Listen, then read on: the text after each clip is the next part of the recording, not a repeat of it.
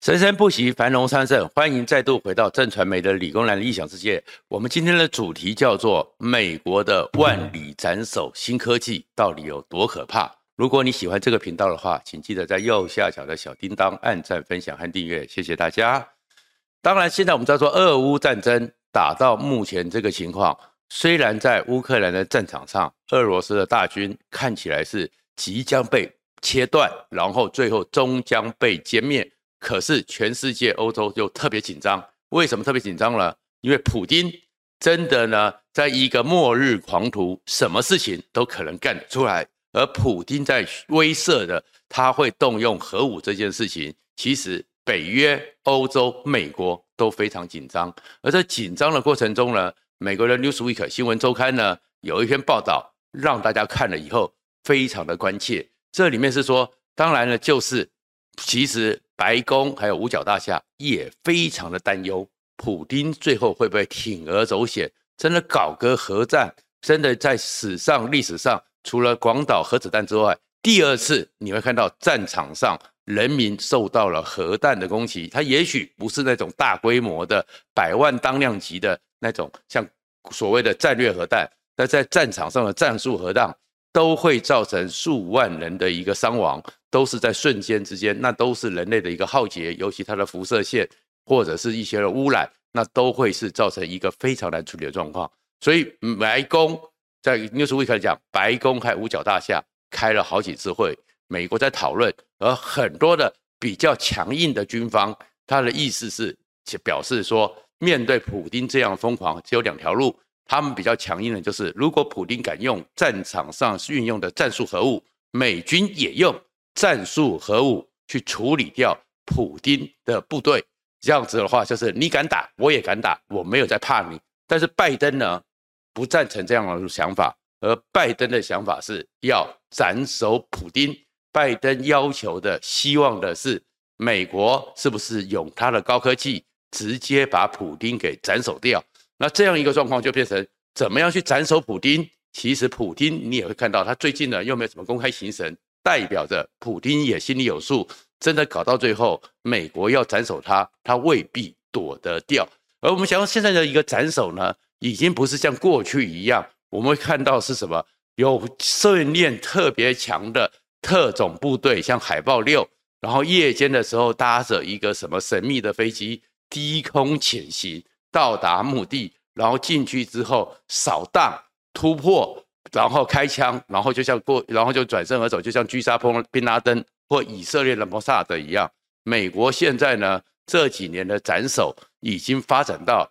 万里之外，而且不需要人到现场精准斩首的能力，这才会是让全世界觉得科技真的，它有时候是造福人类，但是有时候也真的很可怕。最具体的例子就是在二零二零年初的时候，伊朗的。那个圣城旅指挥官苏苏雷曼尼，他被美国给斩首。其实呢，我们当然知道说，出来的后面是说，哎，美国就是用了无人机 MQ 九死神，打了三枚的地狱火飞弹，直接把它给击中。而这个地狱火飞弹还特别加以改良，变成像是血滴子，弹出去之后会弹出刀片，在快速旋转之中直接贯穿绞，变成绞人体绞肉机，这样子把它给苏雷曼尼给打掉。可是更细的里面，慢慢的，美国的媒体、英国的媒体、德国的媒体，把那个整个过程出来，你才知道这里面其实是美国的高科技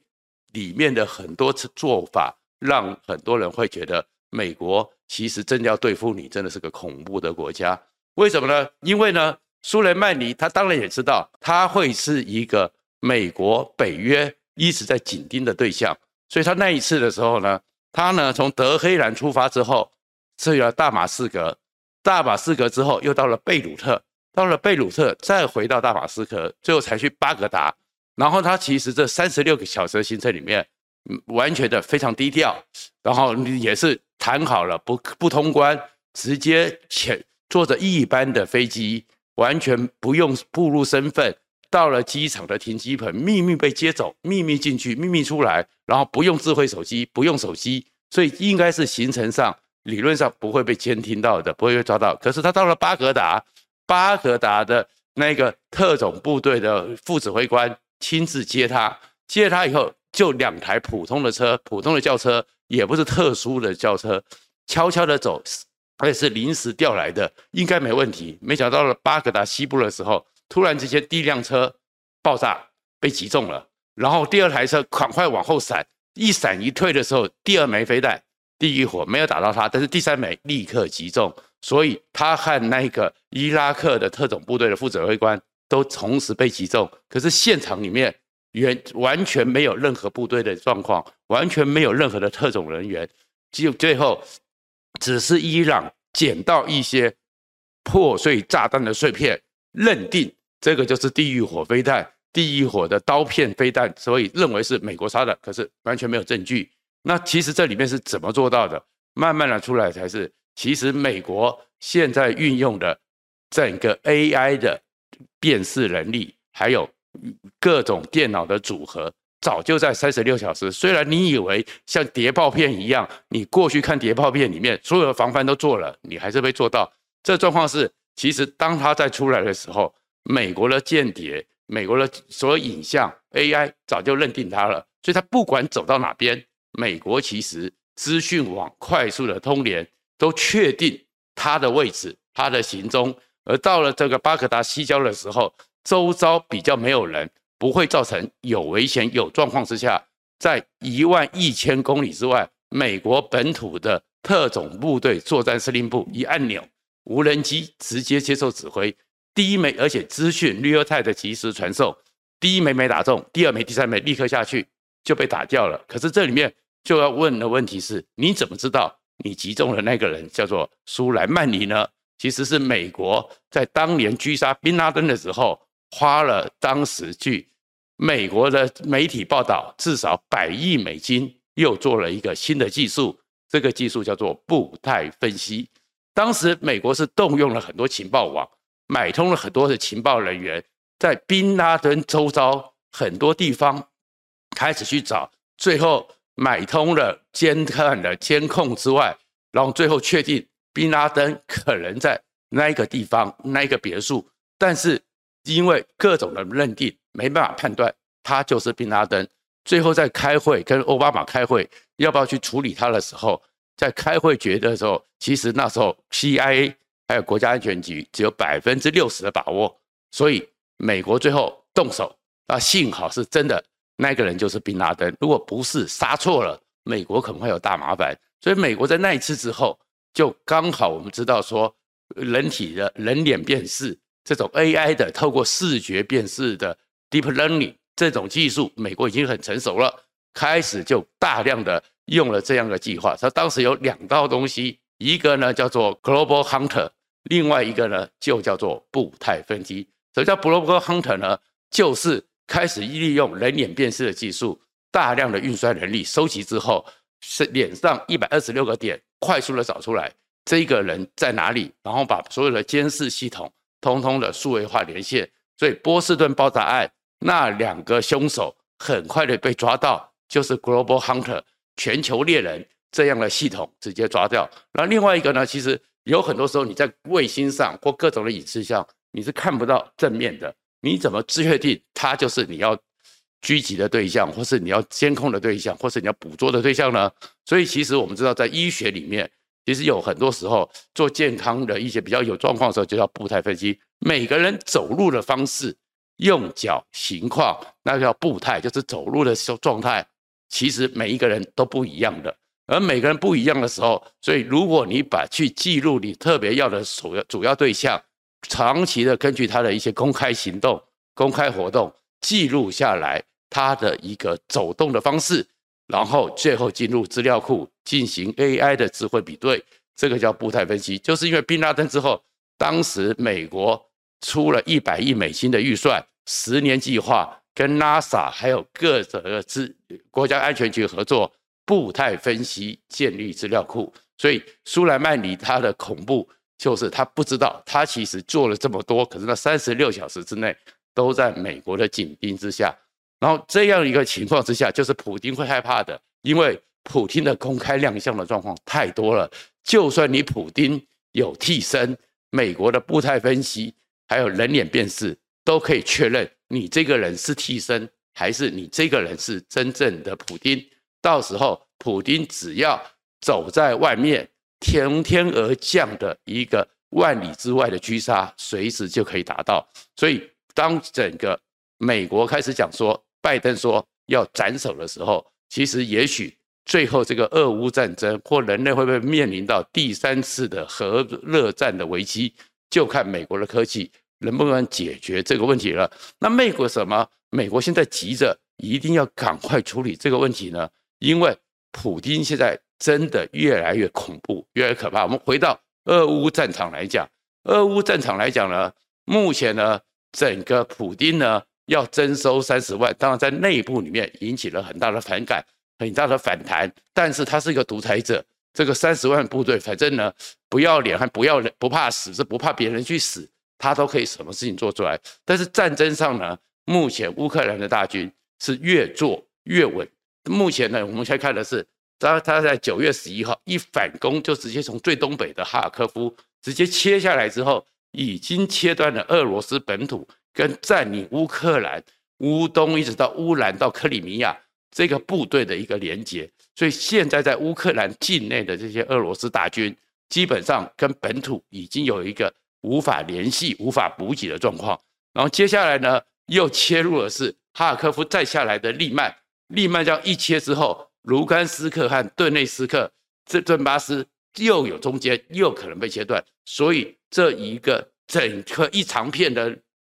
部队开始会从中拦断。然后前两天呢，前几天呢，上个礼拜又直接的在哈赫尔松那边快速的挺进四十公里，其实这样的切断直渡涅伯河，其实又把他整个军队再切一段。所以，当整个俄罗斯在乌克兰部队被切成四段之后，最后呢就会被慢慢的被歼灭。而且这个时候，美因为普丁用了三十万大军，打算打人海战术，不怕这些人死，要牺牲他们，所以美国就给了海马斯新的一个炮弹。这个炮弹呢叫做“弹海破人海”，意思就是里面的海马斯火箭，我们知道打得很精准，但是打得很精准都是一个精准的目标。但是现在去的是里面有小小的小钢珠、小钨钢珠，十八点万颗。这个打下去之后一炸开，炸开之后，因为爆炸的力量加上这个钨钢，它就会变成是在空中乱窜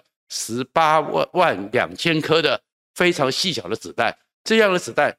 可能不会致命，但是人员被击中之后必然受伤。美国从越战的时候就得到一个经验，其实打伤比打死。在战场上是更容易获得战争的胜利，因为打死之后就是一个人，打伤之后在地上那边摊着，你的同袍要不要救你？你的同袍要不要照顾你？一个人可以拖累三个人到四个人，所以美国现在又用了这个海马斯火箭的弹头又改了，所以整个普丁的战争真的现在是越来越吃亏。所以普丁呢，现在的一个天然气当成武器，其实大家也知道没有办法。但是也逼得欧洲现在开始要重启新型的核能，所以普丁在穷途末路之下是有可能进行一个核爆的。那我们上次有讲过说那种小型的核武，那目前呢让全世界更害怕的是普丁旗下俄罗斯里面最大的别尔哥罗德这样一个潜水艇，长六百英尺，全世界最大的核潜艇离开母港，离开母港之后，普丁一直扬言他会试射。末日鱼雷，那末日鱼雷的整个爆炸当量是广岛爆炸当量的一百三十倍，然后在海底试爆。而末日鱼雷去比尔哥罗德号确确实实是美国的所难以处理的，因为它可以潜到六百到一千公尺深，而美国的二害二洛杉矶只有四百到六百以上，其实是五百五以上，所以它前行下去，美国没办法对付它，然后没办法对付它之后，它又核动力。加上它的一个末日鱼雷，而末日鱼雷如果一爆炸之后，目前哦北约是很担心会在北海附近进行一个海底的引爆。这海底的引爆，第一个那个效果会非常惊恐，会吓死人；第二个呢，从水里面这样一冲出来，搞不好会造成一个人造的海啸。所以，像北欧国家，然后北海附近的国家都会受到一个侵扰。其实，这样一个海底引爆最有名的。就是当年美国在试射水底试爆的时候，在马绍尔群岛的叫做十字路口行动。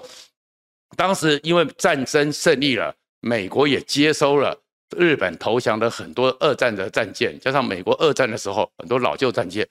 九十几艘放在那个试爆区的海面上。然后如果大家去看，就是打一个海底试爆，你会看到十字路口行动一爆起来之后，整个水往上一窜，那已经不是蕈状仪，而是一个大水柱超级起来，然后大水柱的旁边有十几艘的船舰。就直直的像小蚂蚁一样被拖着上去，那都是当时的航空母舰。所以，如果在美国现在就很担心，北约就很担心，普丁真的走到穷途末路，真的给你搞成这个样子，那你会怎么办呢？所以，这个时候斩首普丁才会是拜登的一个选项。我们刚刚讲的是苏雷曼尼之外，其实美国还有以色列，甚至于在二零二零年的年底，伊朗的核武专家。那是更让人家觉得到目前为止不知道的谜状是什么，就是那个人就还不是像苏雷曼尼一样，有是坐着普通的车子，警戒周边警戒比较少。当时二零二零年年底，整个伊朗的核武计划主持人跟着他的太太，然后十一个保镖，坐了三辆车，然后开始要下班回家，回到郊区里面受尽保护的宿舍的时候。在路上郊区的时候，突然之间前面有个爆炸，让车队弹下来。车队拦下来之后，他们下来查看的时候，在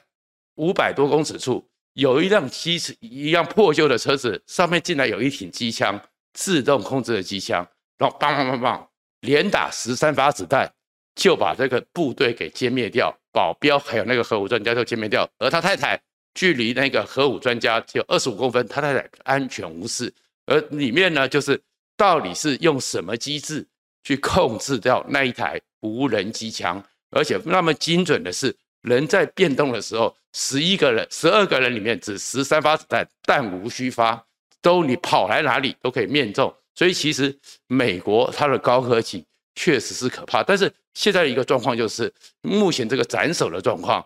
其实大家在担心的是，你如果在毫无普丁。真正跨越红线就直接把他斩首，那美国是一个可怕的国家，也会让大家惊恐。所以一定要等到普丁真的做到人神共愤，他真的丢了核弹，美国再斩首才师出有名。可是现在就变成一个为难，就是要真的等普京丢下核弹，造成几万人死亡之后再斩首他，还是现在就直接斩首，让全世界对美国感到害怕？这又是我们现在俄乌战争要观察下一个难题中的难题。谢谢大家。